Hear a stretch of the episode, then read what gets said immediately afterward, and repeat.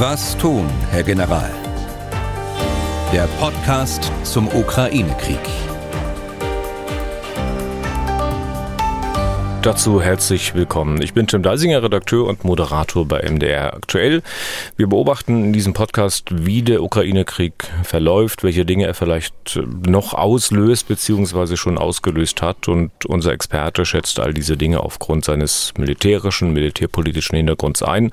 Wer ist der Experte? Den meisten wird er mittlerweile sehr vertraut sein. Ex-General Erhard Bühler. Er ist auch heute wieder vom Balkan zugeschaltet. Dach, Herr Bühler. Danke, Deisinger. Wo sind Sie denn diesmal genau? Ja, ich bin jetzt in der dritten Woche unserer Balkan-Tour und äh, bin jetzt in Albanien angekommen. Bin an der Küste in Südalbanien und Ende der Woche geht es dann wieder langsam in mhm. Schritten Richtung Berlin zurück. Ja, es gab da auch einen Vorfall in Albanien an einem, weiß nicht, Munitionsdepot, eine Militärfabrik, wie man geschrieben hat. Da hat man wohl drei Leute festgenommen. Ich habe gelesen von zwei Russen und einem Ukrainer. Da Herr Bühler quasi vor Ort ist, kann er da sicher noch ein bisschen mehr dazu erzählen, als man hier in Deutschland lesen kann. Das wird ein Thema sein heute. Die aktuelle Lage sowieso. Dazu gehört auch, was sich in Moskau ereignet hat. Bombenanschlag auf Daria Dugina, die Tochter von Alexander Dugin, einem russischen Nationalisten. Vielleicht muss man großrussischer Nationalist sagen. Immerhin schwebt ihm offenbar ein solches großrussisches Reich vor und von ihm wird gesagt, dass er auch großen Einfluss auf Putin hat. Seine Tochter vertrat wohl sehr ähnliche Ansichten. Die Ukraine soll von Deutschland hochpräzise Artilleriemunition bekommen haben, die auch noch sehr weit fliegt. Vulcano, ich hoffe, ich spreche das richtig aus, ist der Name. Wir wollen erklären, was das genau ist. Und es ist wieder viel geschrieben worden ich sag mal, jüngere Bundestagsabgeordnete veröffentlichen einen Artikel im Spiegel, in dem sie mehr deutsche Waffen für die Ukraine fordern, auch wenn die Bundeswehr damit zumindest zeitweise noch ein bisschen nackter gemacht werden könnte. Und Handwerker aus Halle und Umgebung schreiben an den Bundeskanzler und fordern im Prinzip das ganze Gegenteil. Schluss mit den Kämpfen, drängen auf Verhandlungen. Sie fürchten, dass Deutschland mit dem Krieg und vor allem dessen Folgen in den Ruin getrieben wird und sie sagen, das ist nicht unser Krieg. Also, jede Menge zu besprechen, aber bevor wir beginnen, muss ich kurz was richtigstellen, etwas, das ich falsch gemacht habe. Ich habe nämlich aus einer Hörermail zitiert. Äh, Heiko Möhler hat uns darauf hingewiesen, danke dafür. Und zwar hatte uns Robert Schmitz eine Frage zukommen lassen, die Herr Bühler dann im letzten Podcast Nummer 46 beantwortet hat. Aber Herr Schmitz hat äh, geschrieben, jetzt lese ich es richtig vor, nach allem, was ich lese, ist Russland der NATO weit unterlegen. Stimmt das und weiß das Putin auch? Ich hatte aber vorgelesen, dass Russland der NATO überlegen sei. Das ist schon mal ein deutlicher Unterschied. Also, sorry, Herr Schmitz, äh, mir ist das beim Durchhören dann auch nicht aufgefallen könnte man vielleicht auf die Idee kommen zu sagen, naja, Herr Bühler hätte das ja auch auffallen können und gar müssen. Dazu muss ich mich mal vor den General werfen und sagen, das ist auch ein bisschen tricky. Also Herr Bühler bekommt die höhere Frage natürlich in groben Zügen vorher von mir schriftlich, damit er sich auch entsprechend vorbereiten kann. Und er darf ja wohl davon ausgehen, dass der Deisinger in Leipzig richtig vorlesen kann und konzentriert sich dann wohl eher auf die Beantwortung als darauf zu kontrollieren, ob ich richtig lesen kann. Also insoweit mein Fehler, große Story nochmal, vor allem an Herrn Schmitz. Ich habe es auch deswegen gerade so ausführlich angesprochen, damit nicht der Eindruck hängen bleibt, dass Herr Schmitz die Welt vielleicht doch ein bisschen seltsam sieht. Es ist nicht an dem. So, zur aktuellen Lage. Herr Bühler, ukrainische Offensive im Süden, so viel ist davon nach wie vor nicht zu sehen. Naja, es kommt auf den, auf den Blickwinkel jetzt an. Wir hatten in der letzten Woche, Woche ja gesprochen über die Gefechtshandlungen, die nach wie vor äh, im Donbass stattfinden. Äh, und das tun sie auch heute noch.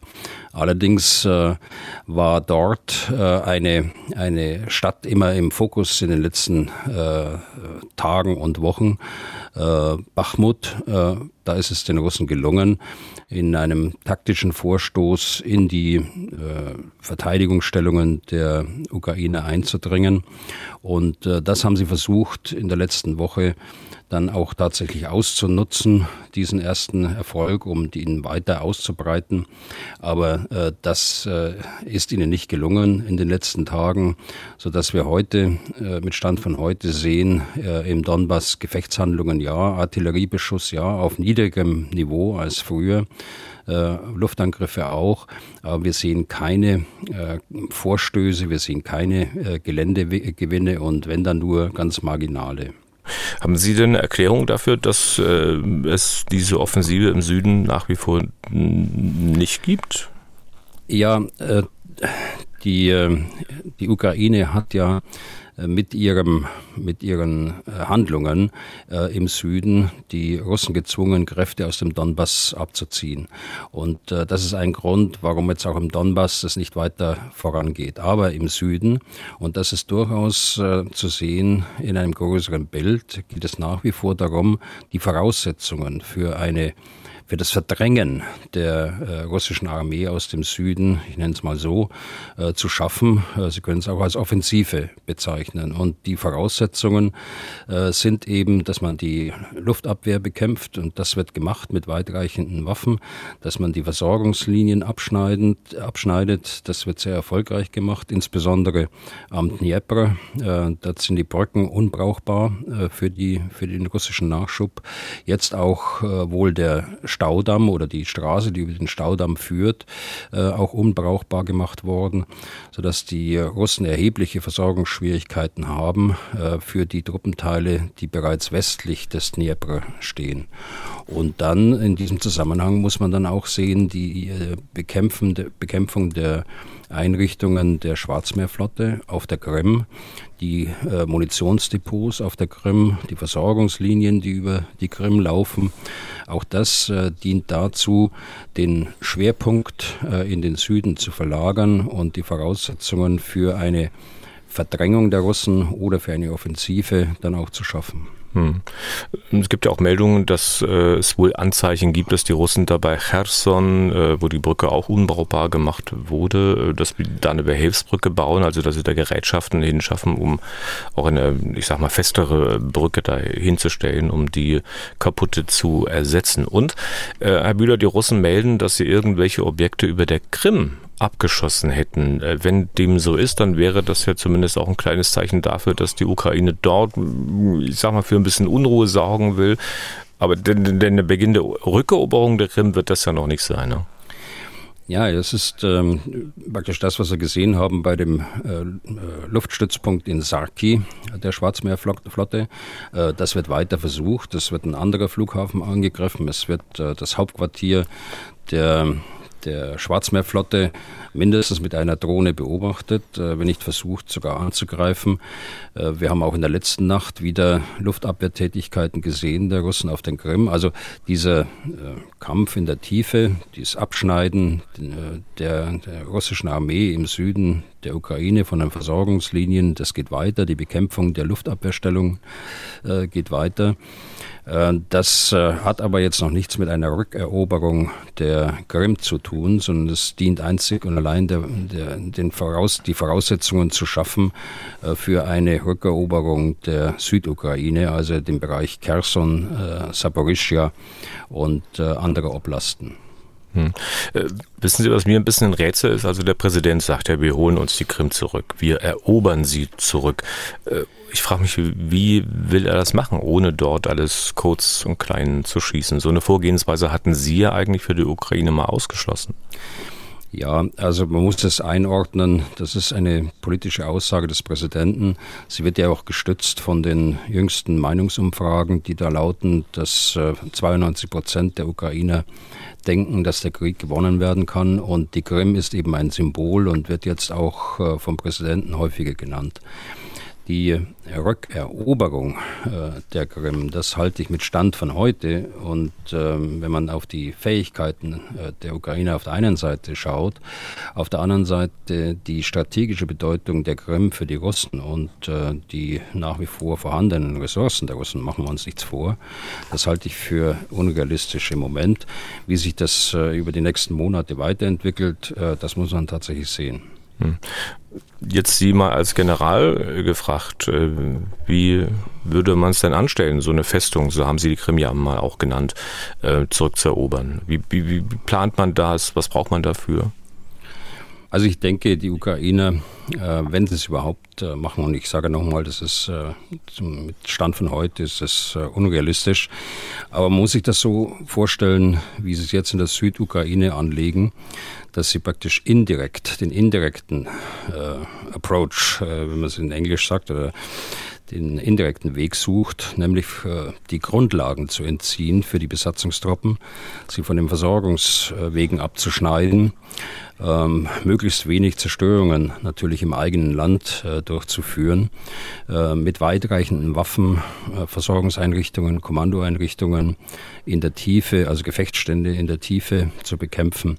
Und äh, somit die, die Besatzungstruppen äh, im Grunde genommen aus dem Land drängen, weil sie sich nicht mehr versorgen können und äh, weil es auch letztlich gar keinen Sinn mehr macht. Also, also so dass sie von, von alleine gehen sozusagen, oder? Naja, wir haben es ja gesehen in, in, uh, um Kiew herum, wenn es dann kein, tatsächlich keinen Sinn mehr macht, dort zu bleiben. Oder wir haben es auch gesehen in der Schlangeninsel, ist jetzt auch gerade mal wieder vom uh, britischen Defense Intelligence Service uh, aufgegriffen worden, die, diese Idee. Ähm, auch da haben wir ja gesehen, wenn es keinen Sinn mehr macht, dann, ja, dann sind sie abgezogen, die Russen, von der, von der Schlangeninsel und sind auch abgezogen um die, um die Hauptstadt Kiew herum. Und mhm. ein ähnlicher Ansatz äh, kann man sich vorstellen, wird in der Südukraine auch versucht werden. Jedenfalls sieht das Lagebild mit Stand von heute so aus. Aber auf der Krim, ich weiß nicht, meine rund um Kiew, da wohnen ja äh, nicht so viele Russen, also äh, Ukrainer ja sicher, aber Russen. Und die, auf der Krim wohnen ja wesentlich mehr Russen, also die Mehrheit der Bevölkerung dort ist russisch. Äh, denken Sie, dass das tatsächlich realistisch ist? Naja, die Mehrheit der Bevölkerung ist russischsprachig. Äh, ob äh, sie alle tatsächlich äh, dann sich als Russen fühlen, das ist nochmal die andere Geschichte. Sie sind ja ein Stück weit auch gezwungen worden nach der Annexion der Krim, sich dann quasi äh, zu äh, registrieren zu lassen als Russen, auch russische Pässe zu nehmen und so weiter. Aber das hat ja nichts mit, äh, mit der möglichen Operation zu tun. Nochmal, ich sage, es ist unrealistisch, aber ähm, vorstellbar absehbar ist es, ist es schon, dass es irgendwann mal kommt oder irgendwann mal der Versuch gemacht wird. Aber umso mehr, wenn dort Bevölkerung ist, äh, da ist, umso mehr muss man auch sehen, dass man diese Bevölkerung schont. Äh, völlig egal, welchen Pass sie haben. Und äh, wenn man das als Ukraine äh, begreift, äh, dieses Land, muss man auch sehen, dass man das nicht zerstört und auch der Bevölkerung nicht das Gefühl gibt, äh, dass sie nun tatsächlich so wie jetzt im Donbass ein Ziel für die russische Armee darstellt. Hm.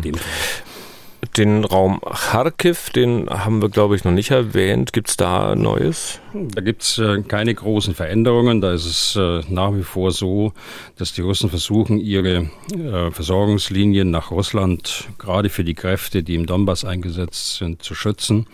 Aber ansonsten gibt es auch da keine Veränderungen. Okay. Äh, mutmaßlich hat der Krieg ja nun auch mit einem Todesopfer Moskau erreicht. Daria Dugina ist bei einem Bombenanschlag ums Leben gekommen, eine unbedingte Verfechterin dieses Krieges, genau wie ihr Vater Alexander Dugin. Ähm, vielleicht können wir mal kurz was zu den Personen sagen. Äh, hier in Deutschland dürften die ja den wenigsten geläufig sein. Ja, also Alexander Dugin ist äh, bekannt und äh, so wird er auch eingeschätzt von vielen oder von den meisten hier. Er ist ein Rechtsnationalist er ist ein Ideologe und äh, ein Denker hinter Putin und möglicherweise auch einer, der Putin auch beeinflusst hat äh, mit, dem, mit dem Ziel, äh, die Ukraine quasi aufzulösen und äh, die Regierung abzulösen und den Angriffskrieg überhaupt zu, zu beginnen. Äh, sein Gedankengut, äh, das schöpft er eben aus äh, dem aus dem Trauma, das äh, entstanden ist bei ihm äh, aus dem Zusammenbruch der Sowjetunion. Äh, sein Gedankengut ist die russische Welt und die Ausbreitung der russischen Welt äh, eben auch Richtung Westeuropa dass man alle russischsprachigen äh, Menschen dort wieder vereint in einem Großrussland. So in etwa würde ich das Gedankengut hm. äh, skizzieren. Und seine Tochter ist ja Journalistin gewesen, allerdings offenbar nicht eine Journalistin, wie wir sie aus Deutschland als Journalist bezeichnen würden. Ja, sie hat aber wohl für das russische Staatsfernsehen gearbeitet. Jedenfalls äh, hat sich äh, eine der, der bekannteren ähm, Propagandisten dort äh, so geäußert, dass sie eine Kollegin von ihr gewesen wäre. Äh, sie hat äh, wohl nachdrücklich auch das Gedankengut ihres Vaters äh, nicht nur mitgetragen, sondern auch weiter, äh, weiter verbreitet. Nun ist sie äh, einem Anschlag zum Opfer gefallen im Auto ihres, Fa ihres Vaters. Es ist wohl so gewesen, dass sie bei einer Veranstaltung waren, gemeinsam, und äh, es war wohl so geplant, dass sie gemeinsam dann auch wieder wegfahren. Das hat sich in letzter Minute aber geändert. Und dann fuhr sie alleine weg und äh, jemand hat in der Zwischenzeit eine Autobombe angebracht, die dann explodiert ist und äh, dabei ist sie ums Leben gekommen. Hm. Gibt es ja viele Möglichkeiten, wer für diese Bombe verantwortlich war. Die Ukraine als solche, von langer Hand geplant, irgendwelche, in Anführungszeichen, Selbstständige, die da für irgendeine Sache Partei ergreifen wollten, oder gar die Russen selbst als sogenannte False Flag Aktion, um es der Ukraine in die Schuhe zu schieben. Welche äh, Anhaltspunkte sprechen denn für oder gegen eine dieser Erklärungen oder gibt es noch andere? Hm. Also es kann durchaus sein, dass es eine Widerstandsbewegung war, eine, eine russische Widerstandsbewegung, die sich dort formiert hat. Ich habe allerdings äh, von ihr noch nichts gehört bisher. Es ist auch ein Kommuniqué veröffentlicht worden am 21.08., wenn ich das in der richtigen Erinnerung habe, ein Kommuniqué einer nationalen republikanischen Armee, NRA, die äh, sich selbst beschreibt als eine Sammlung von russischen Aktivisten, Politikern und Militärs. Und ähm, sie schreiben da selbst, dass sie den Kriegshetzer oder die Kriegshetzer, Räuber und Unterdrücker des, der Völker Russlands äh, ächten. Sie erklären Putin zum Kriegsverbrecher, äh, der äh, einen Bruderkrieg äh, zwischen slawischen Völkern entfesselt hat. Armut und Särge für die einen und Paläste für die anderen, das sind Essenz äh, seiner Politik. Also das äh, ist in diesem Bekennerschreiben enthalten. Das ist die eine Möglichkeit, äh, die ist nicht von der Hand zu weisen, glaube ich. Das hat man in den 90er Jahren auch unter Präsident Jelzin äh, häufiger gesehen, dass solche Widerstandsgruppen dort Anschläge auch mit Autobomben, auch in Moskau, durchgeführt haben. Und das Zweite, was Sie angesprochen haben, äh, ist Ukraine. Das ist natürlich der Reflex gewesen auf Seite der russischen, auf der russischen Seite. Die Ukraine war es. Äh, der Präsident sagt selbst die Ukraine und äh, mit Rat vom CIA. Die zweite Möglichkeit und die dritte Möglichkeit ist tatsächlich, dass es selbst inszeniert worden ist aus dem Inlandsgeheimdienst, insbesondere dem FSB auch hier gibt es ja Anzeichen und äh, die sind es ja gewohnt und sind geübt in solchen Dingen, äh, beginnend vom Tschetschenienkrieg, als die Wohnhäuser in die Luft gejagt worden sind, um einen Grund äh, für den Krieg gegen Tschetschenien zu haben. Äh, wenn man an Nawalny denkt, wenn man an den Tiergartenmord in Berlin denkt, die Anschläge, die Giftanschläge in London um nur einige zu nennen. Also da ist schon Erfahrung da äh, in diesem Geheimdienst. Und auch das ist nicht ganz von der Hand zu weisen, wie ich schon sagte, weil eben äh, Dugin durchaus auch ein Kritiker war äh, der Durchführung der Idee dieser Spezialoperation und äh, wohl auch das Versagen von Generalen, aber auch von äh, Geheimdienstmitarbeitern gegenüber Putin ganz offen angesprochen haben soll. So äh, sagen es jedenfalls russische Kreise oder posten russische Kreise die Möglichkeit. Also hm. diese drei Möglichkeiten gibt es mindestens. Was nun äh, äh, in der Abwägung äh, das, das Richtige ist, das kann man heute noch nicht sagen, glaube ich. Auf jeden Fall, hm, Herr Deisinger, eins würde ich ausschließen, und das ist die Beteiligung äh, des CIA an einer solchen, das was der Präsident Putin da unterstellt hat. Das glaube ich nicht. Äh, die Amerikaner, Amerikaner sind unheimlich vorsichtig, äh, nicht Kriegspartei zu werden. Und ich halte das für völlig ausgeschlossen, dass hier CIA-Mitarbeiter damit beteiligt waren.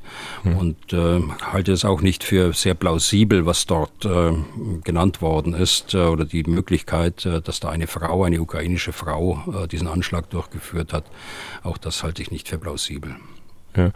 Äh, ganz kurz, Sie sagten, Dugin sei ein Kritiker der Durchführung dieser sogenannten Spezialoperation, nur damit es keine Fragezeichen stehen bleiben. Also der war schon für den Krieg, wenn ich es recht weiß, aber der hat äh, kritisiert, dass man da schlicht, äh, wie, wie stümperhaft man da sozusagen vorangeht. Exakt, genau. Also die Zielsetzung war vollkommen klar, die unterstützte in jeder Hinsicht, aber die Durchführung, äh, das war ihm offensichtlich zu lasch mhm. und äh, hier sind zu viele Fehler gemacht worden. Ja. Ähm, was der russische Inlandsgeheimdienst äh, der FSB verkündet hat, also dass der ukrainische Geheimdienst das war. Ähm, wie glaubwürdig äh, ist denn das, dass man nach zwei Tagen so ein Ergebnis präsentiert? Also kann man das, äh, wenn man das alles untersucht, oder ist das, man sagt ja auch, man hat diese Frau da, die die Ukrainerin, die das Land dann Richtung Estland verlassen haben soll, die angeblich die Bombe angebracht hat, die habe man ja auch schon observiert und so weiter und so fort. Für wie glaubwürdig schätzen Sie das ein? Also ich schätze die ganze Institution als unglaubwürdig ein, wenn ich die letzten sechs Monate äh, betrachte. Und äh, auf diesen Einzelfall habe ich auch erhebliche Zweifel, dass man äh, so schnell äh, so detaillierte Ergebnisse haben kann und äh, auch namentlich äh, die Frau auch benennen kann und auf der anderen Seite äh, das Attentat nicht verhindern konnte, wenn man denn schon die Frau observiert haben sollte. Also das passt alles nicht zusammen für hm. mich. Aber jetzt legen wir mal das, was Sie gerade gesagt haben, als Schablone auf die USA. die US-Amerikaner, die geben ja auch hin und wieder vor, dass sie schon nach kurzer Zeit wissen, wer was getan hat und brauchen auch manchmal gar nicht lange, um Schuldige ähm, zu verkünden. Also ich weiß jetzt nicht, was die Amerikaner damit zu tun haben sollen. Nee, nicht in dem konkreten Vorfall. Fall. Ja. Mhm. Nicht in dem konkreten Fall, aber wenn irgendwo ein Attentat passiert ist, wenn irgendwie wieder irgendwer jemanden angegriffen hat, dann kommt es doch auch vor, dass die Amerikaner genau sagen, also der und der äh, ist dafür verantwortlich, ohne möglicherweise sogar ohne Beweise zu präsentieren. Mhm. Kann mich aber an keinen, an keinen Vorfall jetzt erinnern. Äh, da müssten wir jetzt tatsächlich äh, ins Einzelne gehen und das im Einzelnen betrachten. Also pauschal würde ich das nicht sagen, Herr Deisinger. Das ist, ähm, glaube ich, nicht ganz gerechtfertigt. Da, haben wir ein, ein, ähm, ein Bild des amerikanischen Geheimdienstes, das mit der Realität äh, nicht übereinstimmt. Das ist ein politisch legitimierter und vor allen Dingen kontrollierter Dienst oder Dienste. Sie haben hier mehrere und äh, ich halte es für vollkommen ausgeschlossen, dass hier einfach äh, Lügen verbreitet werden. Das äh, ist selbst wenn man Vorurteile hat äh, gegenüber den Amerikanern oder dem, ihren Diensten, was ich nicht habe, äh, denke ich jedenfalls, ähm, selbst wenn man, wenn man die, äh, die nimmt, dann äh, sage ich, das ist äh, nicht plausibel und äh, das ist ein, eine demokratische oder eine Institution einer Demokratie, die kann man nicht vergleichen mit der Situation in Moskau. Hm. Jetzt zwingen Sie mich quasi dazu, eines der Standardbeispiele anzuführen. äh, Colin Powell, Auftritt im Sicherheitsrat vor dem Irakkrieg. Äh, dort ist handfest gelogen worden. Ich will jetzt ihm gar nicht unterstellen, ist er mittlerweile auch schon gestorben, dass er da wusste, dass er gelogen hat, aber er ist ja von den US-Geheimdiensten schlicht mit falschen Informationen äh, ausgestattet worden. Ja, äh, wobei das äh, äh, sich im Nachhinein aber so darstellt, dass es nicht vorsätzlich gewesen, sondern es ist tatsächlich ein, ein Irrtum gewesen. Hier haben auch nicht nur die Amerikaner, sondern da haben auch äh, andere Geheimdienste und äh, mancher Zuhörer wird wissen, wen ich jetzt da meine, äh, mitgeholfen an diesem Lagebild, das sich im Nachhinein als falsch herausgestellt hat. Und äh, ich weiß es von, von seinen, seinem Buch von Colin Powell, das hat er schwer bereut, dass er damals diese Aussage so getroffen hat und auch so treffen musste aufgrund des Ratschlages dort aus den Diensten. Okay, äh, vielleicht kommen wir mit der Frage weiter, die äh, ja auch in solchen Situationen immer wieder gestellt werden sollte. Wem nützt das am meisten, was da passiert ist? Wie sähen denn da Ihre Antworten aus? Also ich drehe es mal um, wenn ich darf. Äh, man sollte die Fragen gar nicht umdrehen eines Journalisten, aber es schadet natürlich in erster Linie Russland. Und weil es auch einen psychologischen Effekt hat. Äh, der Krieg ist also nicht nur in der Krim angekommen, es waren nicht nur äh, Touristen, die dort äh, die, den Angriff auf Sarki beobachtet haben, sondern jetzt ist der Krieg auch angekommen in Moskau. Äh, und äh, schlimmer noch, es ist, äh, kommt eine Zeit wieder oder könnte eine Zeit wiederkommen, wo ähm, Anschläge, die wir in den 90er Jahren so gesehen haben, in Russland dann auch äh, äh häufiger äh, stattfinden. Und es ist eine unmittelbare Bedrohung eben des unmittelbaren Unterstützungs Apparates äh, von Putin. Auch da muss man jetzt äh, natürlich aufpassen, dass man nicht der Nächste ist, der hier, von wem auch immer das ausgegangen ist. Und ich tendiere da eher zu äh, innerrussischem Widerstand oder zu einer Aktivität des FSB, wie Sie festgestellt haben, so in der Abwägung. Aber das ist schon ein, ein Moment, der für Moskau eine, eine wichtige Rolle spielt. Und insofern muss man jetzt mal abwarten, was in den nächsten Tagen passiert. Es ist ja die Rache angekündigt worden.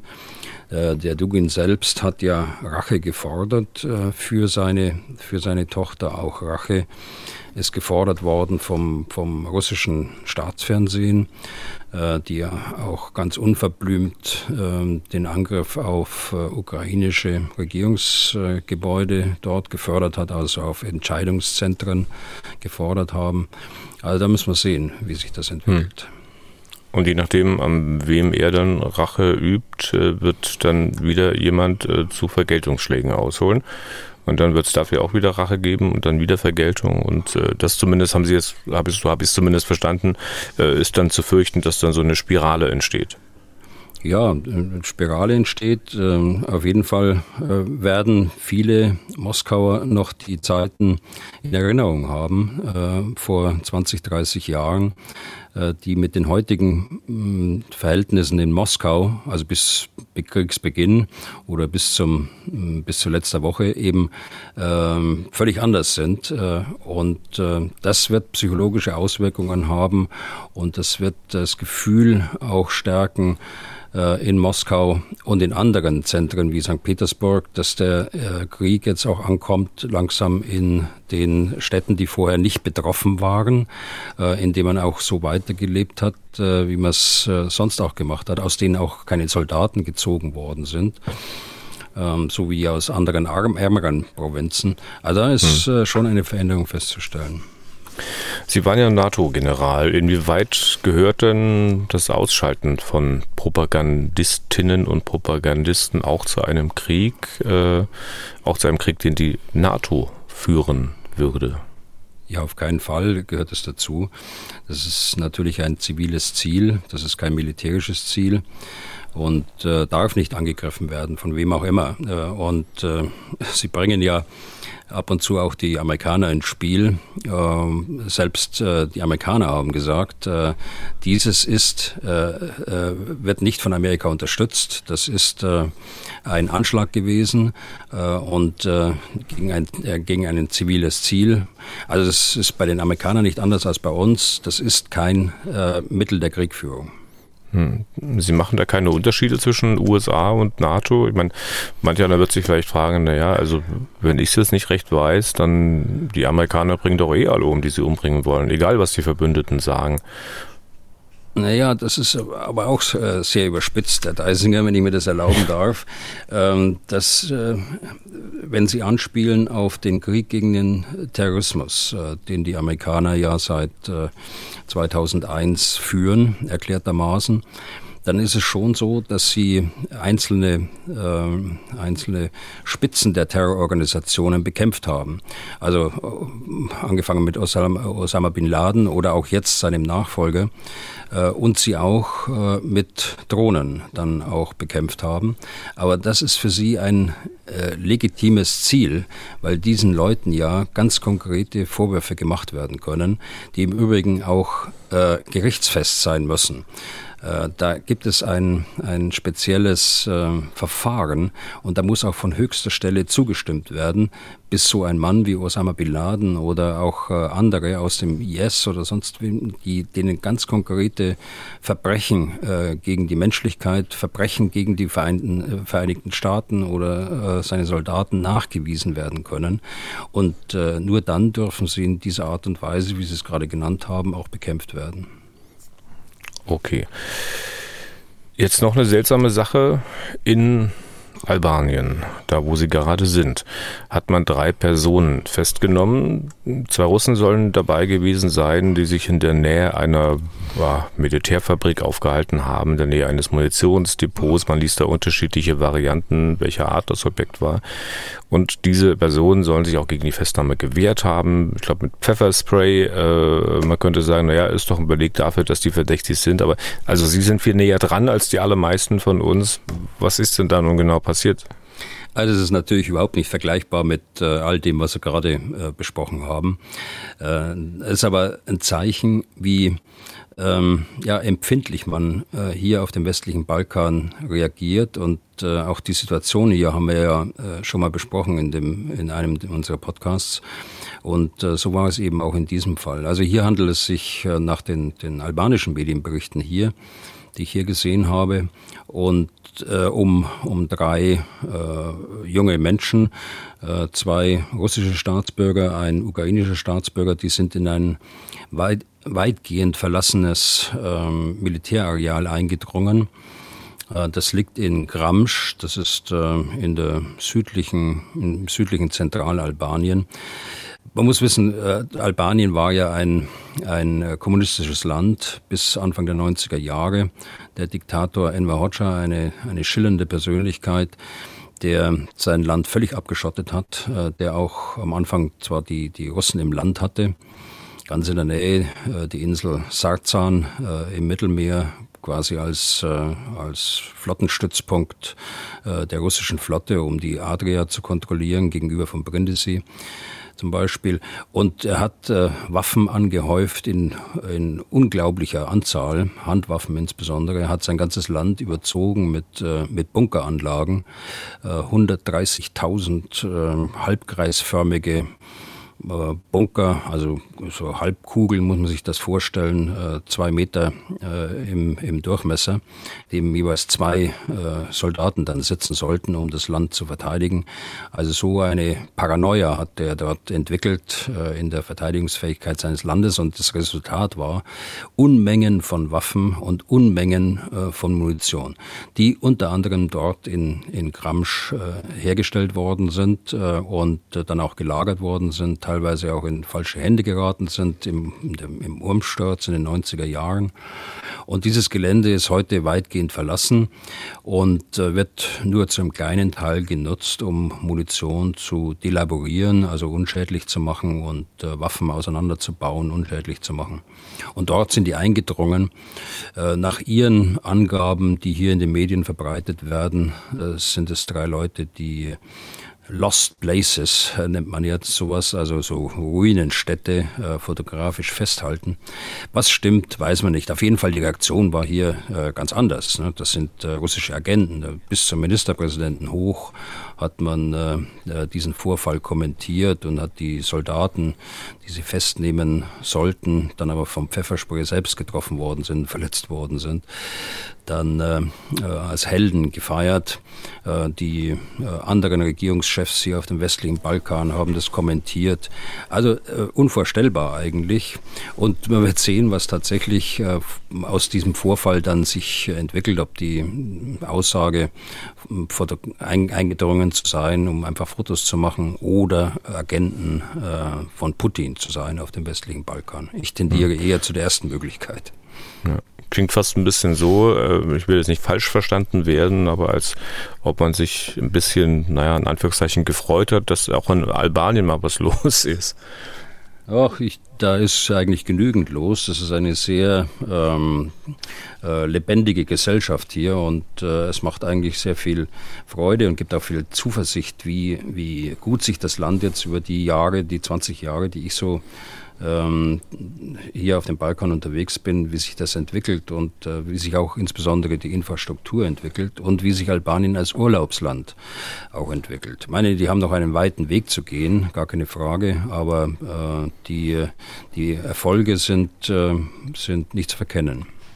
Hm. Aber es ist eine sehr lang anhaltende Sache, wenn man ein Land so abschottet, äh, dass die restliche Welt von dem gar nichts mitbekommt. Also das zieht sich ja offenbar über Jahrzehnte hin, dass man möglicherweise auch als Deutscher da gar nicht hinguckt. Äh, Sie haben es ja sicher an meine Reaktion auch gerade gemerkt, äh, dass ich eigentlich gar nicht viel Ahnung habe von dem, was da im. Lande passiert halt. Ne?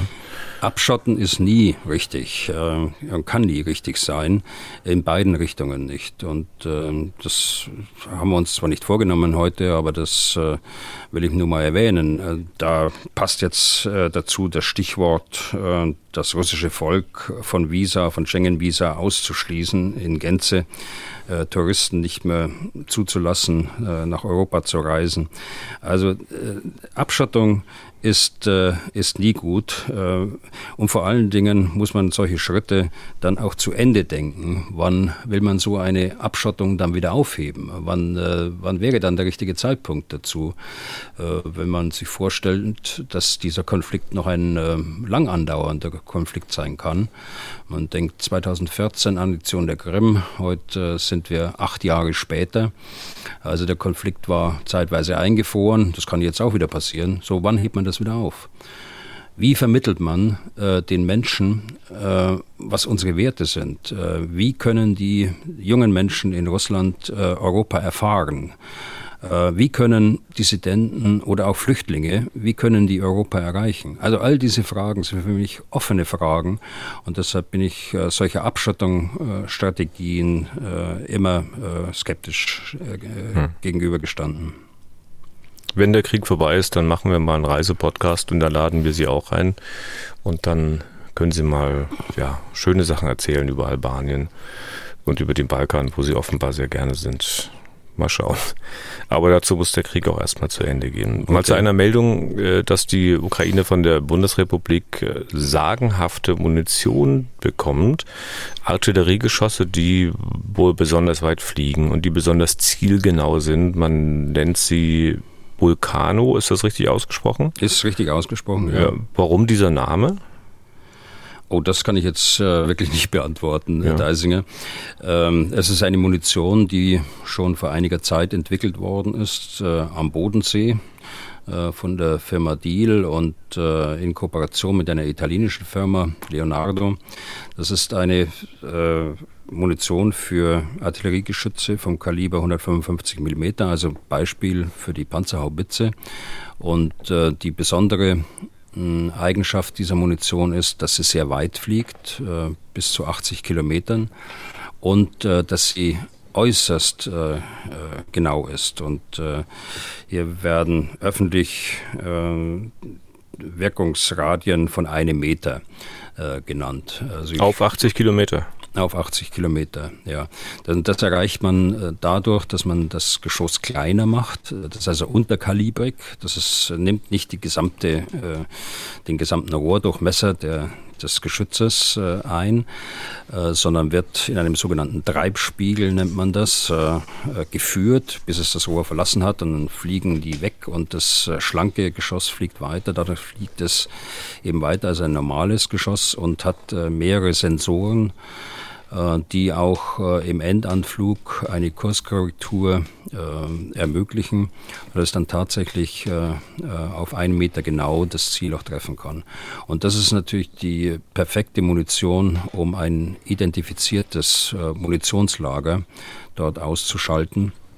Insbesondere wenn es gelingt, das auch mit einem Lasersensor auszustatten und ähm, äh, das äh, Ziel auch mit einem Laser zu beleuchten, hm. zum Beispiel von einer Drohne oder dergleichen mehr. Und kann das Zeug mit jeder Kanone, die dieses Kaliber verschießt, äh, eingesetzt werden? Ich meine, das, wenn es so zielgenau ist, das würde natürlich mit einer hornalten äh, Haubitze keinen Sinn machen, weil man die möglicherweise nicht genau einrichten kann.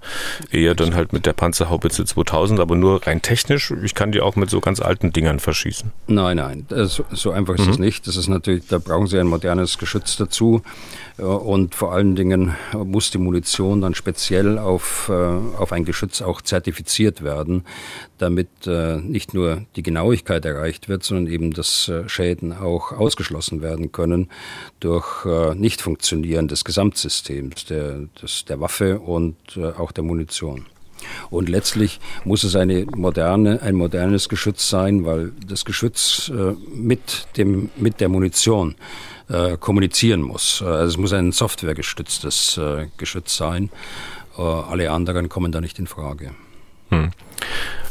Ich lese, die Ukraine soll etwas über 200 dieser Geschosse bekommen. Ich lese aber auch, und das haben wir auch schon besprochen, dass die Panzerhaubitzen 2000 äh, die die Ukraine auch bekommen hat, teilweise kaputt sind, weil die Ukrainer weit mehr als 100 Schuss am Tag abgefeuert haben. Dann klingen jetzt also 250 dieser Granaten für die Ukraine nicht so sonderlich viel. Also ich habe äh, gelesen, äh, 255, gut, das ist nicht viel, viel macht nicht viel äh, Unterschied, wenn man den Kern Ihrer Frage äh, anschaut. Allerdings, wenn Sie 255 Ziele dort äh, punktgenau bekämpfen können, macht das schon äh, äh militärisch Sinn. Wenn Sie dort 255 Munitionsdepots äh, bekämpfen können, äh, ist das eine ganze Menge und äh, wird jeden Angreifer äh, die Möglichkeit entziehen, äh, sich äh, weiterhin mit, mit Munition, mit Artilleriemunition versorgen zu können. Also insofern macht das Sinn. Es ist keine Artillerie im herkömmlichen Sinne. Das soll es ja auch nicht sein. Es ist nicht die Artillerie, so wie es Russland einsetzt, in dieser Artilleriewalze. Äh, das ist es nicht, sondern es ist eine punktgenau treffende Waffe, äh, in dem die größte Bedrohung äh, dann tatsächlich auch wirksam ausgeschaltet werden kann. Woher sollen diese 255 Granaten, sage ich jetzt mal, äh, kommen? Aus Beständen der Bundeswehr oder stellt man die extra her? Nein, die, äh, die können noch nicht aus den Beständen der Bundeswehr kommen, weil die Bundeswehr selbst sie noch nicht hat. Das ist aber im Beschaffungsgang äh, die müssen gefertigt werden von der Industrie. Und deshalb ist der, der Zeitpunkt, äh, wann die Ukraine tatsächlich diese Munition bekommt, äh, auch noch vollkommen unklar. Jedenfalls für mich, weil wir die Verträge nicht kennen, den Zeitplan nicht kennen, der da zu, zugrunde gelegt worden ist. Hm. Das heißt, die Bundeswehr würde jetzt erstmal verzichten und die Ukraine bekommt dann das, was die Bundeswehr möglicherweise eigentlich bekommen sollte. Äh, auch das kann ich nicht bestätigen, Herr Deisinger, weil ich nicht weiß, wie wir im Beschaffungsprozess stehen, ob es ja. da einen Verdrängungswettbewerb gibt oder ob es da Möglichkeiten der Firmen, der beiden beteiligten Firmen gibt, dann äh, auch mehr zu produzieren. Das kann ich alles nicht beantworten. Was kostet so eine Vulkanogranate? Weil wir gerade beim Thema sind, äh, Herr Deisinger, auch das kann ich beantworten. Ich kann nur sagen, schätzen Sie mal. Das ergibt, das ergibt, da will ich auch nicht schätzen, das ergibt sich aus dem aus der Komplexität, äh, die wir gerade besprochen haben, dass solche Munition natürlich sehr teuer ist. Äh, aber äh, ich kann Ihnen noch nicht mal die Größenordnung sagen. Aber es könnte gut sein, dass ich da mit jeder Granate quasi ein Eigenheim verschieße. Nein, das äh, in dieser Größenordnung liegt sicher nicht. Okay. Dann Schauen wir uns äh, mal noch an, was an Meinung zu diesem Krieg so veröffentlicht wird und relativ hohe Wellen schlägt. Äh, wir fangen mal beim Spiegel an. Drei Bundestagsabgeordnete schreiben einen Gastbeitrag. Christian Klink, SPD, Alexander Müller, FDP und Sarah Nanni von den Grünen, sprich also aus der aktuellen Koalition in Berlin. Überschrift des Gastbeitrags im Spiegel Mehr deutsche Waffen für die Ukraine. So geht's. Da ist also mhm. die Marschrichtung schon ziemlich klar, Herr Bühler. Da wissen offenbar drei Abgeordnete, ein Politologe, ein Informatiker und eine Sozialwissenschaftlerin mehr als viele andere. Sind Sie denn überzeugt worden von dem, was Sie da als Vorschlag lesen konnten? Also die, die Abgeordneten haben über das hinaus, was Sie gerade gesagt haben, auch gefordert, dass sie, dass Waffen aus der Bundeswehr abgegeben werden müssen, dass man ähm, auf Waffen verzichten äh, muss innerhalb der Bundeswehr. Sie haben äh, gesagt, dass wir die Rüstungsindustrie stärken äh, muss, um die Ukraine äh, unter unterstützen zu können. In der Summe, äh, um jetzt auf die Frage einzugehen, ich finde das gut, dass sich junge Abgeordnete des Verteidigungsausschusses hier positionieren, öffentlich positionieren. Ich finde es gut, äh, dass Sie äh, die Unterstützung der Ukraine weiterhin fordern und dass Sie auch fordern, dass die Unterstützung signifikant äh, gestärkt werden soll in der näheren Zukunft. Ich finde es auch gut, dass Sie zum ersten Mal die Rüstungsindustrie äh, so prominent äh, benennen und als systemrelevant anschauen, äh, was ja lange nicht der Fall war. Die Rüstungsindustrie ist ja zum Teil als Schmuddelkind der, der deutschen Wirtschaft betrachtet worden. So hat es mir jedenfalls kürzlich einer der führenden Industriellen dort mal gesagt. Aber, und jetzt kommt das große Aber dahinter, äh, es wird auch diesen Abgeordneten klar sein, äh, dass sie Parteien angehören, die in den letzten Jahren äh, nicht immer positiv aufgefallen sind, wenn es um die äh, Unterstützung der Refokussierung der Bundeswehr auf die Landes- und Bundesverteidigung geht, wenn es um das ging um das Fähigkeitsprofil, um die äh, ähm, Finanzierung äh, der Modernisierung der Bundeswehr, wenn es um die Neuordnung des Beschaffungswesens geht äh, und äh, die Vorschläge der Verteidigungsministerin äh, Kram-Karrenbauer zusammen mit dem Generalinspekteur zu den Eckpunkten der Organisation der Bundeswehr. Was habe ich da alles an Kritik auch gehört? Äh, also das ist, wird Ihnen klar sein. Ähm, aber trotzdem, ich sage, es ist positiv, äh, aber da gibt es noch viel zu tun für die drei, um dann tatsächlich auch ihre Parteien von dieser Linie äh, zu überzeugen. Ja, aber ein bisschen klingen Sie wie ein Chef mit viel Erfahrung, der, wenn er jemandem was Kritisches sagen muss, äh, erstmal mit dem Positiven anfängt. Äh, ich habe so ein bisschen die Ahnung, dass ähm, das große Aber eigentlich noch äh, kommt. Ich will mal kurz äh, zitieren, äh, was Sie da schreiben. Bislang wird der vergleichsweise geringe Umfang der deutschen Waffenlieferungen vor allem damit begründet, dass die Bundeswehr mit vielen Ausrüstungsgegenständen unter dem Sollstand ist. Dieser Argumentation zufolge gibt es einen Zielkonflikt zwischen Landes- und Bündnisverteidigung einerseits und der Unterstützung für die Ukraine andererseits, wo bei dem ersten Punkt äh, Vorrang eingeräumt wird. Und dann sagen Sie, dass dieser Zielkonflikt ein konstruierter sei. Sprich, wenn ich mal auf all die Podcast-Folgen der letzten Wochen schaue, auch Ihre Argumentation, Herr Bühler, hat dann offenbar nach Meinung der ähm, Abgeordneten mit der Realität nichts zu tun, sondern ist konstruiert. Nein, das ist äh, von mir sicher nicht konstruiert. Ich habe eben jahrzehntelange Erfahrung, auch als Truppenführer in der Bundeswehr, als Brigadekommandeur, als Divisionskommandeur, als Bataillonskommandeur. Und äh, ich kenne die Sorgen der jetzigen Generation sehr genau und eben aus eigener Anschauung heraus. Und deshalb äh, komme ich eben zum Schlu zur Schlussfolgerung, wie auch die gegenwärtige militärische Führung, der Generalinspekteur der Bundeswehr, dass wir Waffen aus aktiven Beständen der Bundeswehr nicht abgeben sollten, weil sie eben gebraucht werden, um das Gesamtsystem der Bundeswehr wieder der Landes- und Bündnisverteidigung anpassen zu können. Äh, das Versprechen, das die drei dann geben, dass man verlässlich und in kurzer Zeit äh, die, die abgegebenen Waffen dann äh, ergänzen sollte, ja, das höre ich wohl, aber allein mir fehlt der Glaube. Und das lässt mich skeptisch machen. Das erste halte ich für falsch grundsätzlich und ich bin auch skeptisch, dass man das tatsächlich in kurzer Zeit dann hinkriegt, dass die Waffen dann auch ersetzt werden können. Hm. Aber und die drei argumentieren ja auch. Ähm, will man eine weitere Überlegung anführen? anführen. Zitat nochmal, je besser sich die Ukraine im Abwehrkampf gegen Russland schlägt, desto materiell und personell geschwächter ist Russland und umso geringer sind, zumindest kurzfristig, die Anforderungen an die NATO. Also ja, klingt ja geradezu logisch. Könnte mir aber auch vorstellen, dass, dass Sie davon auch nicht überzeugt sind. Ja, das, das ist auch logisch und äh, ich kann ja vieles von dem unterschreiben und deshalb äh, bin ich eingestiegen eben mit dem, was ich gut finde, aber das könnte ich im Detail auch sagen. Ich kann vieles von dem unterschreiben, was dort äh, äh geschrieben worden ist. Aber äh, Waffen aus aktiven Beständen der Bundeswehr, das ist nicht so, dass sie die weggeben und wieder neu ersetzen können.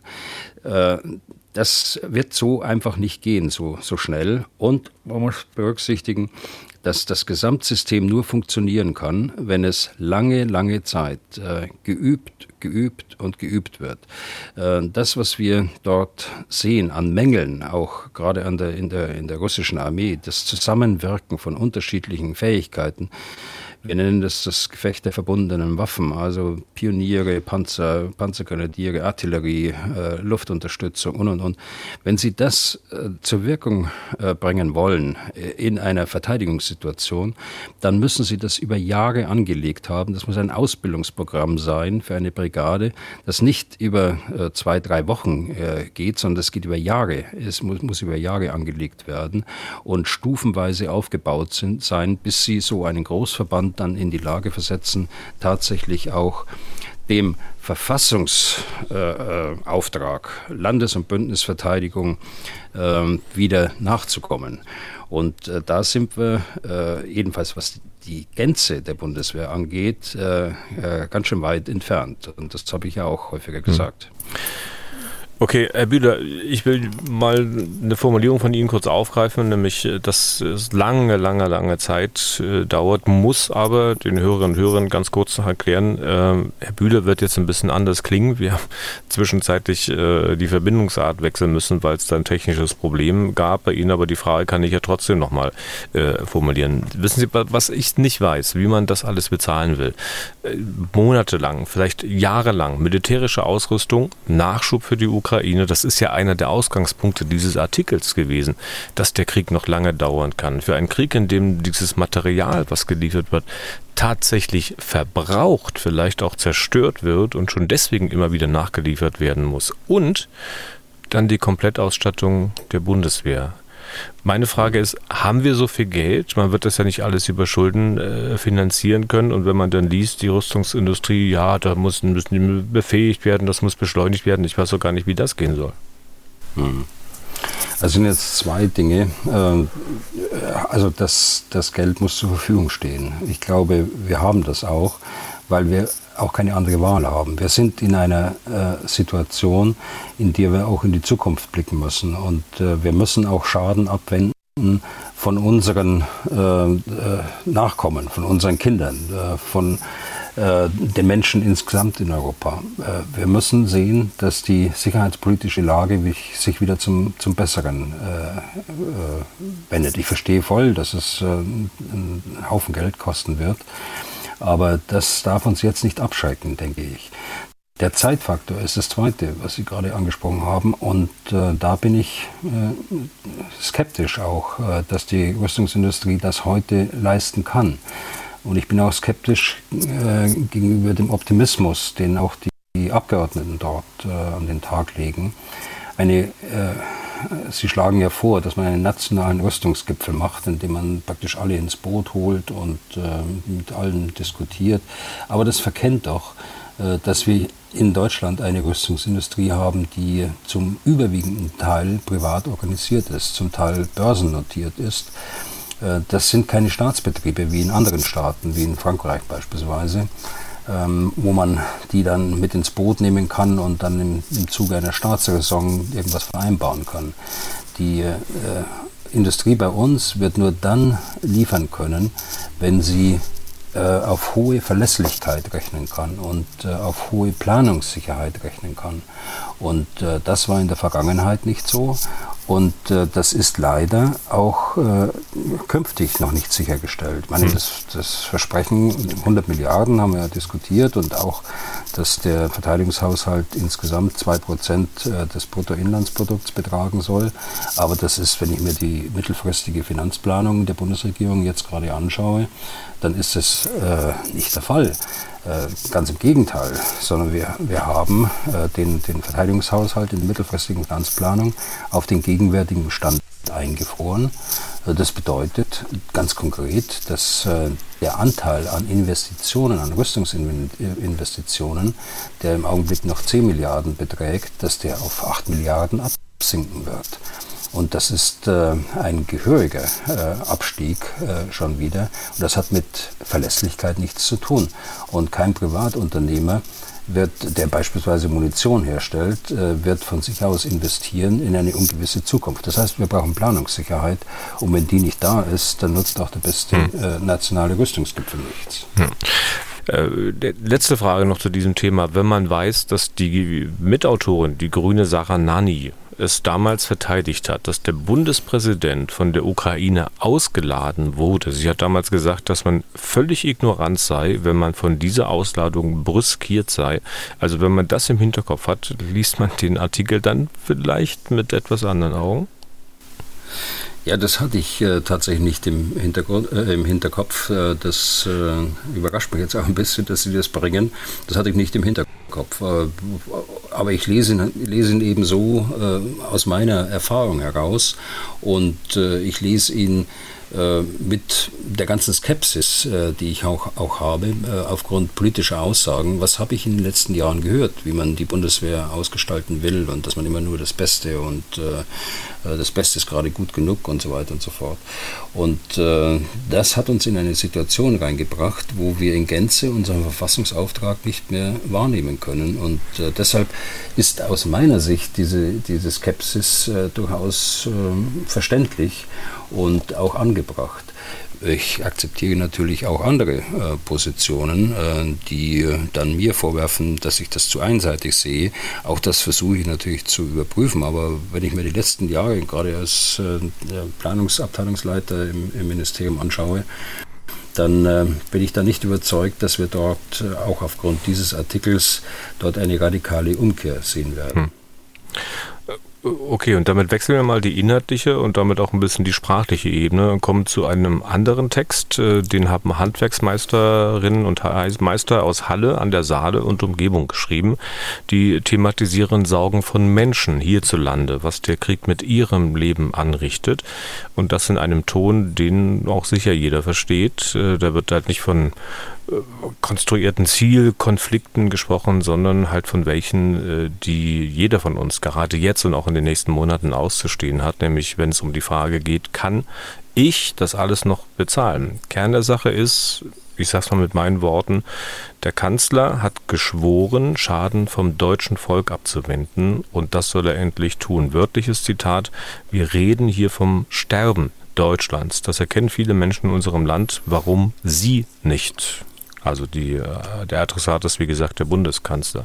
Und die Forderungen sind auch ganz einfach. Schluss mit den Russland-Sanktionen, Verhandlungen zur Beendigung des Krieges, alle politischen Entscheidungen auf den Nutzen für das deutsche Volk zu überprüfen. Ähm, ich unterstelle mal, dass Sie mit dem Duktus dieses Briefes an den Kanzler nicht einverstanden sind, also so wie ich sie jetzt äh, kenne aus den vergangenen Wochen und Monaten. Warum sind Sie möglicherweise nicht einverstanden?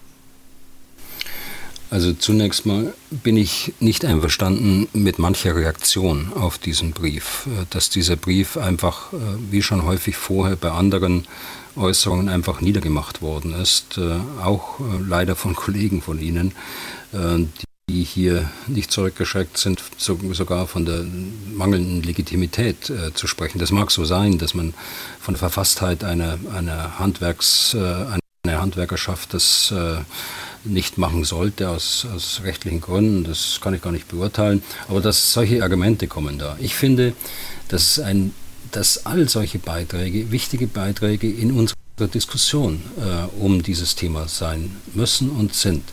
Und äh, man muss sich inhaltlich mit denen auseinandersetzen, das ist vollkommen klar. Und äh, auch klar ist, es deuten Sie an und äh, aus langer Podcast-Erfahrung äh, wissen Sie auch, dass ich die Auffassung nicht vertrete. Ich äh, finde, dass äh, der Kanzler durchaus äh, seinem Eid äh, entspricht, denn er wendet Schaden ab, der langfristig für uns entsteht, weil unser gesamtes Wertesystem, unsere Freiheit, unsere Demokratie, alles auf dem Prüfstand steht und äh, nicht nur auf dem Prüfstand, sondern in, in Gefahr ist, äh, auch äh, mittelfristig und langfristig. Und von daher äh, teile ich das in der Kritik äh, nicht und teile auch die Fakten nicht, hm. äh, die in dem Brief stehen. Aber der, die Tatsache, dass er geschrieben worden ist und dass sich dort Mitbürger äußern aus Halle, Halle ist jetzt für uns beide ja auch ein, ein Verbindungsglied sozusagen, weil das Studio in Halle ist, das uns beide gerade verbindet, sie in Leipzig, ich in Albanien. Aber Halle hat auch für mich eine Bedeutung, weil ich kürzlich dort war übers Wochenende und habe sehr viele nette Menschen dort kennengelernt und äh, auch Freunde gefunden. Also insofern äh, habe ich da auch einen Bezugspunkt dazu. Äh, Nochmal, der, äh, solche Briefe äh, sollten geschrieben werden, sie müssen geschrieben werden. Wir müssen uns mit diesen Auffassungen, mit diesen Ängsten und Sorgen auseinandersetzen. Hm. Ähm, Nachfrage. Ist das wirklich so, dass all das, was Sie aufgezählt hatten, Demokratie und so weiter, tatsächlich auf dem Spiel steht? Die Briefeschreiber, die führen in ihrem Text eine Aussage an, die ihr früherer Chef, der damalige Verteidigungsminister Struck, gemacht hat, nämlich, dass Deutschland auch am Hindukusch verteidigt wird.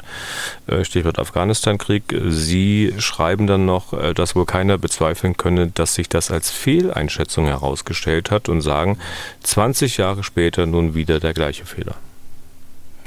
Ja, das sind jetzt zwei Sachen. Also die, die erste Sache ist, ist es, äh, steht es tatsächlich auf dem Spiel. Ich meine schon. Hier ist ein imperialistischer Autokrat am Werk äh, in, in Moskau im Augenblick, äh, solange er noch am Werk sein darf dort, äh, der versucht, die Geschichte neu zu definieren und nicht nur neu zu definieren, sondern auch die Geschichte rückabzuwickeln. Und äh, er bedroht äh, ganz konkret jetzt die, die Freiheit der Ukraine. Er wird aber weiter fortsetzen. Und äh, wenn er seinen Einflüsterern, wie den heute äh, schon besprochenen äh, Herrn Dugin, wenn man dem folgt, folgt, äh, dann wird sich das ja, äh, dieses, dieses, äh, dieses ambitionierte Vorhaben, wird sich das ja nach Westeuropa weiter fortsetzen und es wird sich auf NATO-Staaten weiter fortsetzen. Und von daher glaube ich schon, dass es hier um einen, einen Konflikt geht zwischen unserem Demokratieverständnis, von unserem Verständnis und von unserem Erleben der Freiheit versus einer, äh, einem, einem Land, das eben diesen Werten nicht verpflichtet ist und das uns ganz konkret bedroht, militärisch bedroht. Äh, NATO-Staaten nur mit Worten äh, zurzeit, aber es ist nicht völlig ausgeschlossen, dass das äh, in äh, weiterer Zukunft dann auch anders und auch mit mil militärischen Mitteln versucht wird, den einen oder anderen von uns dort in die Knie zu zwingen. Mhm. Der, der, zweite Punkt, das teile ich nicht. Ich habe ja das selbst äh, erlebt, als äh, Struck diese Aussage getroffen hat. Ähm, war im Jahr 2002, äh, Anfang 2003, so in dem, dem Zeitraum. Diese Aussage war zu diesem Zeitpunkt absolut richtig, denn die Bedrohung, die von Al-Qaida ausging, unterstützt durch die Taliban aus, aus Afghanistan, die war ja real. Die hat sich ja in New York gezeigt und die hätte, wenn man ihnen nicht Einhalt geboten hätte, äh, hätte das auch Auswirkungen gehabt auf, die, auf, auf andere Länder. Und äh, von daher ist diese Aussage durchaus richtig gewesen. Dass es dort äh, insgesamt äh, eine Operation dann gegeben hat, von 56 Nationen, die am Ende nicht erfolgreich war, das ist eine andere Geschichte. Das, äh, das haben wir ja letztes Jahr erlebt, äh, wie dieser Abzug äh, verstatten ging, viel zu früh. Und wir haben da eine ganze Generation von Afghanen und viele habe ich ja selbst miterlebt, junge Afghanen dort, ähm, die haben wir im Stich gelassen mit all den Folgen, die wir heute sehen. Also das ist eine, eine dritte Perspektive im Grunde genommen. Aber damals, als er das gesagt hat, war das durchaus richtig. Inwieweit ist denn Deutschland durch diesen Afghanistan-Einsatz wirklich sicherer geworden? Ja, nochmal zu diesem, zu diesem Zeitpunkt und ähm, Al-Qaida ist es nicht gelungen, einen vergleichbaren Anschlag ähm, äh, im Westen durchzuführen wie damals äh, 2001 äh, in Amerika. Und äh, die die Befürchtung war ja, wenn man sie gewähren lässt, äh, dass es weitergeht und äh, dass weitere Anschläge, und das war ja ganz real. Und die Planungen waren ja auch da und auch die Aussagen äh, waren ja noch da und sind ja zum Teil noch da. Jetzt wird es interessant werden, inwieweit Al-Qaida ähm, es wieder gelingt, in Afghanistan weiter Fuß zu äh, fassen. Hier kommt es auf das Weiter an, denn sie haben ja schon Fuß gefasst, obwohl die Taliban versprochen haben in dem Vertrag 2020 im Februar äh, mit den Amerikanern, dass sie, Al äh, dass sie Al-Qaida nicht unterstützen. Und sie tun es. Hm. Äh, und von daher wird, wird man sehen, äh, wann ist der Zeitpunkt da, wo Al-Qaida wieder die Fähigkeit hat, äh, westliche Staaten dort mit Terror zu überziehen. Hm. Auch wenn das, wir kommen mal wieder zum Ukraine-Krieg äh, zurück ähm, und zu dem Brief der Handwerker. Ähm, Sie sagen ja im Prinzip sinngemäß, dass der Krieg uns mittlerweile in einem Maße schadet, dass man hier deutlich auf die Bremse treten muss. Äh, auch wenn das jetzt keine militärische oder militärpolitische Sache ist, äh, fürchten Sie nicht, dass die Menschen hier im Lande das irgendwann auch nicht mehr mitmachen und wirklich auf die Straße gehen. Also es ist ja beileibe nicht nur die AfD, die sowas kommen sieht. Die tut vielleicht auch einiges dafür, aber das sind ja auch ganz einfache Menschen, die Angst haben, ihr Leben nicht mehr bezahlen zu können, die nichts dafür tun konnten, dass dieser Konflikt zwischen Russen und Ukraine nicht eskaliert, die das auch nur mit ansehen mussten und jetzt mit den Konsequenzen leben müssen. Ja, ja, ich kann das, ich kann das gut verstehen. Ich meine, Sie fragen mich jetzt als Bürger, nicht mehr als, äh, als ehemaligen General. Die, äh, da ist jetzt äh, jeder äh, betroffen, unterschiedlich natürlich in der, in der Wirkung, aber es ist jeder irgendwie betroffen und wir sind als Gesellschaft insgesamt betroffen. Äh, nur ziehe ich eben eine andere Schlussfolgerung daraus, dass ich sage, die äh, Gesellschaft, die muss das aushalten. Wir müssen diese schwierigste Situation die wir seit äh, dem Zweiten Weltkrieg haben. Wir müssen diese äh, Situation überwinden und wir müssen diese Herausforderungen auch bestehen. Äh, ich gehe also nicht so weit, dass ich sage, äh, wir machen jetzt alles rückgängig, was wir veranlasst haben hinsichtlich der, der Sanktionen, machen die, die, oder wir stellen die Unterstützung der Ukraine ein, sondern ich gesagt genau das Gegenteil, sondern wir müssen, wir müssen das weitermachen äh, und eine gewisse Bereitschaft mitbringen, das auch mitzutragen, äh, äh, temporär. Wir müssen einfach zur Kenntnis nehmen, dass ähm, äh, die Zeit des Wohlstandes, der lange, lange gedauert hat, äh, dass das nicht selbstverständlich ist, dass es von außen Einflüsse gibt äh, und geben wird, die, die solch glückliche Zeiten auch mal eintrüben aber wir müssen äh, nicht zurückschrecken davor, wir müssen uns nicht erpressen lassen, aber äh, wir sollten gemeinsam äh, diese Herausforderungen meistern. Hm. Wir können ja zum Schluss mal noch einen Versuch machen, mit ein bisschen besserer Stimmung aus dem heutigen Podcast zu gehen. Haben Sie denn Hoffnung, dass der Krieg als solcher bald zu Ende ist? Also ich habe da äh, von Anfang an ja gesagt, es wird ein, ein äh, langwieriger Konflikt werden.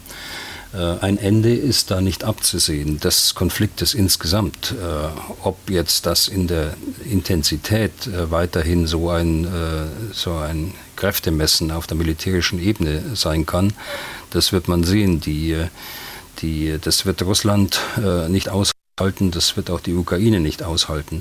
Aber äh, selbst wenn es dann zu einem, einer Phase kommt, wie wir sie nach 2014, nach der Annexion der Krim erlebt haben im Donbass, wo punktuell die Kämpfe weitergegangen sind, aber nicht vergleichbar mit dem, was im Augenblick äh, spielt, äh, sich hier abspielt, äh, dann äh, muss ich sagen, dann äh, bewegen wir uns in einem, in einem äh, in Jahren äh, dieses Konflikts.